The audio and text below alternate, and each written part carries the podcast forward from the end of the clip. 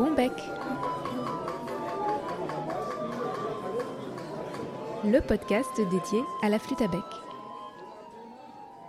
Bonjour et bienvenue dans Bon bec. C'est le seul et unique podcast francophone qui vous propose d'explorer l'univers de la flûte à bec.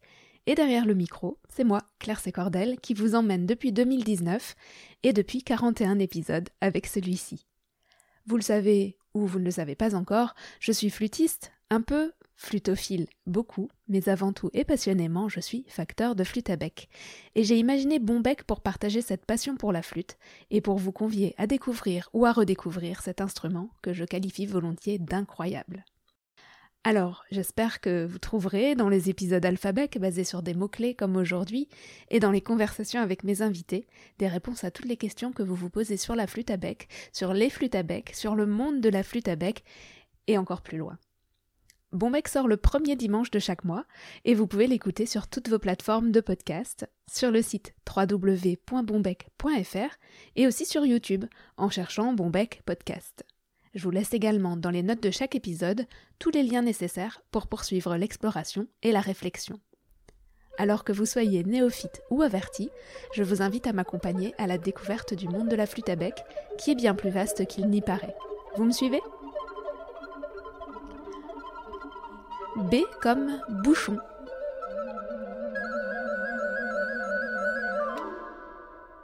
Je suis ravie de vous retrouver en ce mois de juin 2021 pour parler d'un élément incontournable, indispensable et vous le verrez, incroyable, de la flûte à bec, j'ai nommé le bouchon.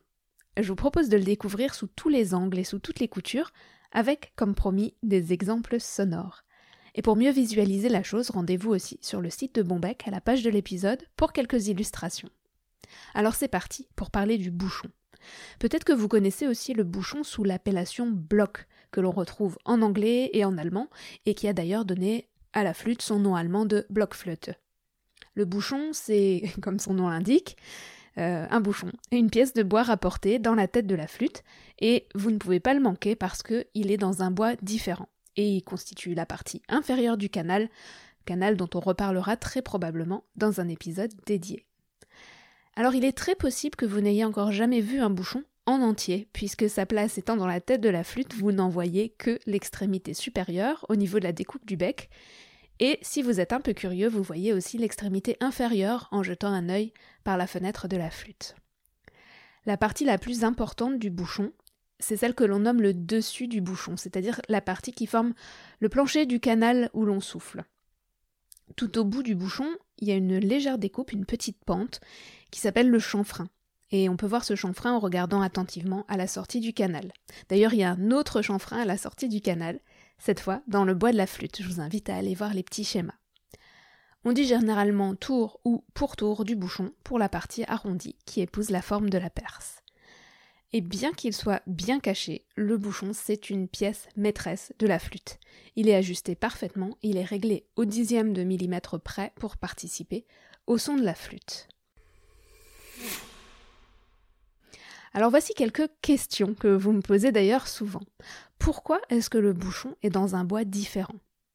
Eh bien parce qu'en jouant, on insuffle de l'air chaud et humide dans la flûte, et à son contact, le bois gonfle. Le bouchon est donc fabriqué dans une essence de bois plus tendre que le bois de la flûte pour éviter que la flûte ne fende sous l'effet de la dilatation. Et même avec un bouchon en bois tendre, il peut arriver que la tête de la flûte éclate, notamment après des sessions de jeu trop longues ou trop fréquentes. Alors pour illustrer ce principe, pour essayer de, rendre les choses un petit peu plus claires, on peut prendre deux exemples. Premier exemple, celui d'une éponge dans un verre. On, mouillerait l'éponge, si on mouille l'éponge, elle gonfle, mais elle va rester comprimée par les parois du verre. Eh c'est ce qui se passe avec un bouchon en bois tendre. Et l'exemple inverse, que vous connaissez tous, une bouteille d'eau remplie à rabord qu'on place au congélateur.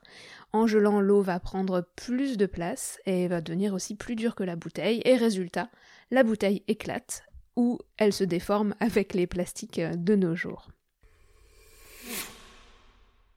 Deuxième question, quel bois faut-il choisir pour fabriquer les bouchons? Eh bien, ce sont la plupart du temps des résineux, et notamment du genévrier, parfois du cyprès, dans nos régions. Vous avez peut-être aussi entendu parler de cèdre. Il s'agit en réalité de genévrier, Juniperus virginiana, pour les latinistes, du genévrier de Virginie, qui s'appelle en anglais Eastern Red Cheddar. On peut aussi noter que sur certaines flûtes modernes, il y a une lamelle de Saint-Port. Le Saint-Port, c'est un matériau de synthèse qui imite le cèdre, qui absorbe l'humidité, mais qui ne gonfle pas. Et du coup, on rajoute une lamelle de Saint-Port au niveau du canal en l'insérant dans un bouchon en cèdre. À la fin du XXe siècle, il y a aussi eu des essais d'insertion d'une pièce en céramique, en bout de canal et bout de bouchon. Mais malheureusement, la céramique se dégradait dans le temps et rendait les flûtes quasiment inutilisables. Alors peut-être que vous avez ou que vous avez eu un de ces modèles avec un bouchon euh, en Saint-Port ou en céramique. Passons à présent à la vie d'un bouchon. À l'origine de la flûte, comme je le disais, le bouchon est ajusté très précisément, mais au fil des sessions de jeu, ben, il va vivre sa vie et ce sera plus ou moins favorable pour le son de la flûte. Alors une chose assez fréquente et visible à l'œil nu qui peut se passer, c'est que le bouchon peut se déplacer. Parfois il va s'enfoncer ou alors il va ressortir légèrement. Et ça vous pouvez le voir facilement parce que l'alignement bouchon-bois de la flûte n'est plus parfait au niveau de la découpe du bec. Et même si le bouchon est à peine déplacé, le son de la flûte est immédiatement affecté. Vous pouvez avoir plus de mal dans les graves, ou au contraire dans l'aigu de la flûte, ou avoir un timbre un peu bizarre. Et je voudrais vous faire entendre cette expérience. J'ai entre les mains une flûte, que je vais vous jouer plusieurs fois de suite, en modifiant à chaque fois le réglage. Donc je vous fais entendre tout d'abord cette flûte avec la position du bouchon optimale.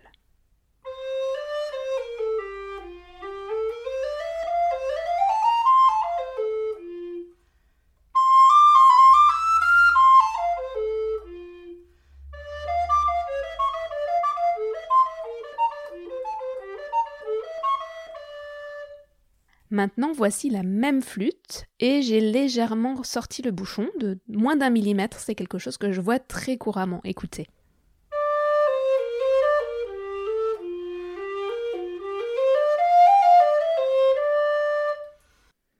Bon, on est d'accord, les graves sont bien remplis, mais attention, la mauvaise surprise arrive.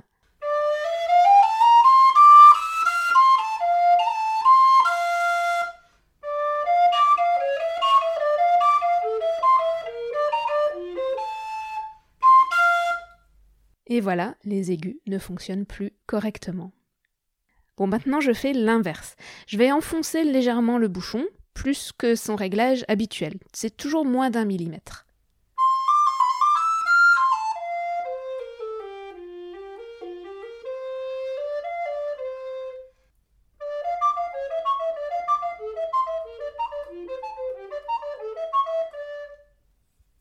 Vous entendez? Cette fois, les aigus sont très faciles et très fins.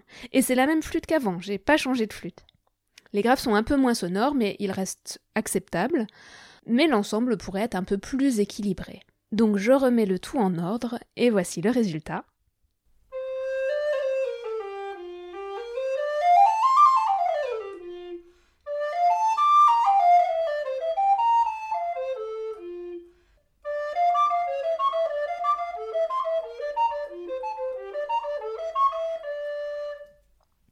Voilà, vous avez pu entendre l'énorme impact que la position du bouchon peut avoir sur le son de la flûte. Je passe à une deuxième chose qui arrive aussi avec ce bouchon, c'est que parfois le bois se rétracte et il est plus maintenu correctement dans son emplacement. Si vous pouvez faire bouger votre bouchon juste en appuyant dessus avec le doigt, ben c'est signe qu'il ne tient plus assez et donc les déplacements de bouchon et les fuites d'air sont au programme. Si vous remarquez que votre bouchon bouge ou qu'il s'est déplacé et que vous ne savez pas quoi faire, demandez conseil. Surtout, par contre, ne tapez jamais au marteau sur le bec pour renfoncer un bouchon et ne mettez jamais de colle pour faire tenir en place un bouchon trop lâche. Dernière chose qui est visible facilement, euh, vous pouvez voir que le bouchon a tendance à s'encrasser, notamment à l'entrée et à la sortie du canal, à cause de la salive ou des miettes de votre goûter, si vous avez la mauvaise habitude de grignoter avant ou pendant vos sessions de jeu. Encore une fois, c'est la sonorité de la flûte qui va être impactée. À ce moment-là, c'est un nettoyage qui sera bien utile, et je vous donnerai quelques pistes juste après. Mais encore une fois, si vous ne vous sentez pas en confiance pour faire quelque opération que ce soit vous-même sur votre flûte, n'hésitez pas à demander conseil. Et surtout, n'introduisez rien dans le canal dans l'idée de le nettoyer. Voilà pour ce qui concernait les problématiques de bouchons que l'on pouvait voir de l'extérieur. Maintenant, le bouchon a aussi une vie intérieure active et passionnante, qui est certes plutôt réservée aux spécialistes, mais qui mérite quand même d'être connue. On a dit que le bois gonfle sous l'effet du souffle chaud et humide, mais après le jeu, quand le système d'émission du son de la flûte va sécher, le bois va se rétracter, mais sans forcément reprendre sa forme initiale. Et ça, c'est problématique quand on sait que le canal ne mesure pas plus de 1 mm de hauteur et que les réglages sont au dixième de millimètre près. Voilà pourquoi il est important de jouer les flûtes progressivement en phase de rodage, comme je vous l'expliquais dans l'épisode 35 de Bombec que vous pourrez réécouter et qui s'appelle Air comme rodage. En jouant peu de temps, le bois gonflera mais seulement très légèrement et pourra reprendre sa place en séchant. Et au fil des utilisations, il va s'adapter et s'ajuster et vous pourrez jouer sans problème de plus en plus longtemps. Mais avec le temps qui passe, ou dans le cas d'une utilisation trop intensive de la flûte, le bois a tendance à se déformer. Les réglages de la flûte sont donc modifiés, ils ne sont plus idéaux, le timbre de la flûte change, la flûte peut se boucher, et ainsi de suite.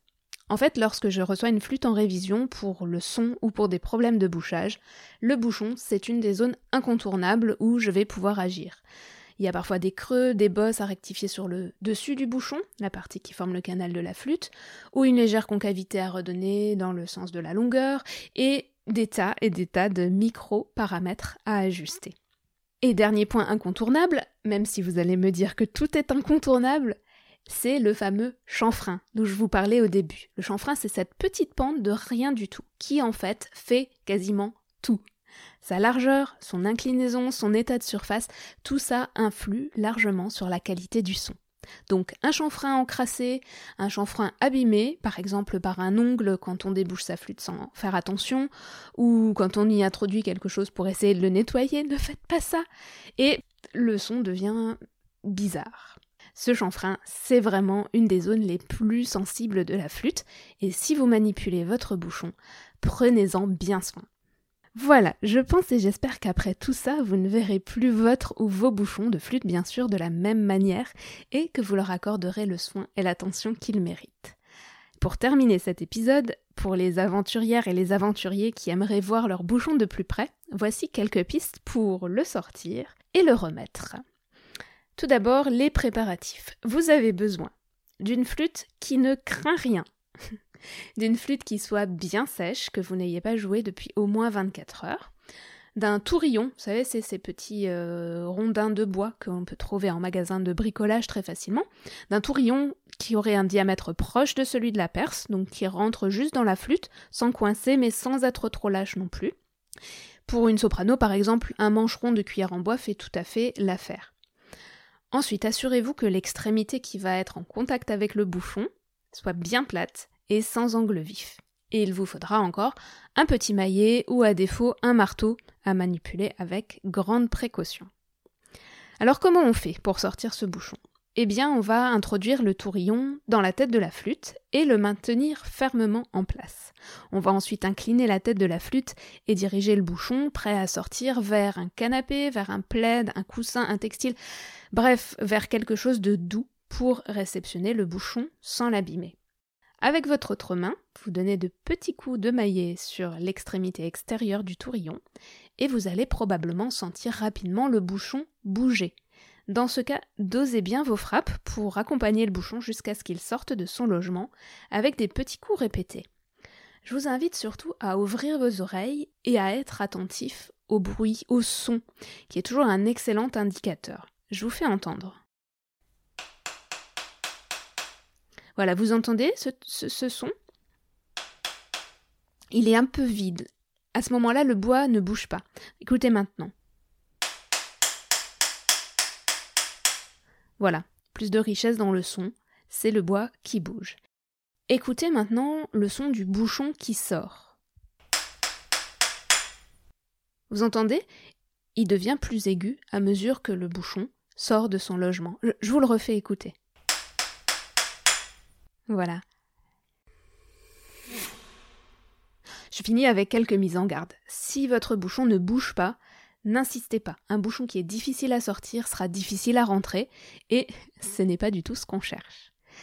Deuxième chose, si votre bouchon est sorti, manipulez-le en le tenant par la partie arrondie. Évitez surtout de mettre les doigts sur le dessus du bouchon et sur les chanfreins. Et vous n'avez plus qu'à observer tout ça. Vous avez tout vu? N'hésitez pas à jeter en même temps un œil dans le canal et dans la perce. Si vous avez terminé votre observation, c'est le moment de remettre le bouchon en place. Et s'il est sorti facilement, il rentrera facilement. Premièrement, assurez-vous de bien le positionner en face de son logement avant de l'enfoncer. Ensuite, vous le laissez glisser à l'intérieur et vous appuyez fermement avec votre pouce pour le remettre en place et retrouver l'alignement au niveau de la découpe du bec. S'il rentre un peu trop, vous ajustez en donnant quelques coups légers de tourillon à l'intérieur de la tête. Et s'il ne rentre pas assez, vous pouvez aussi utiliser le tourillon en le positionnant perpendiculairement à la découpe du bec et en appuyant fermement. Je vous mets aussi quelques photos sur le site. Je vous souhaite donc de bonnes expérimentations, de bonnes observations, mais attention, sans trop pousser le bouchon, n'est-ce pas?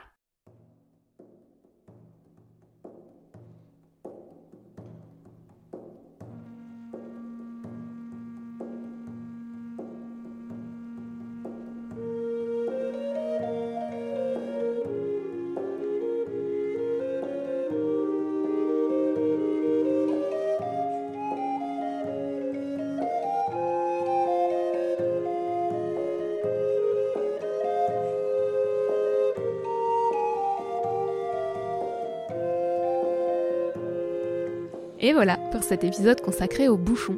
J'espère qu'il vous a plu et qu'il vous permettra de prêter plus attention à ce fameux bouchon. N'oubliez pas que vous pourrez retrouver l'épisode, des notes et des photos pour illustrer ce que je vous ai raconté sur le site du podcast. Le lien direct est dans les notes. Si le podcast vous plaît, vous pouvez laisser une note et ou un commentaire sur les plateformes de podcast. Vous pouvez vous abonner à la chaîne YouTube. Vous pouvez me faire un petit coucou sur Facebook, sur Instagram ou par mail. Je vous lis avec reconnaissance et je vous réponds partout où c'est possible. Et puis surtout, vous pouvez parler de bon bec autour de vous et partager. Parce que les bons becs, c'est un peu fait pour ça. Je vous remercie pour votre écoute. Je vous dis bon bec et à très vite.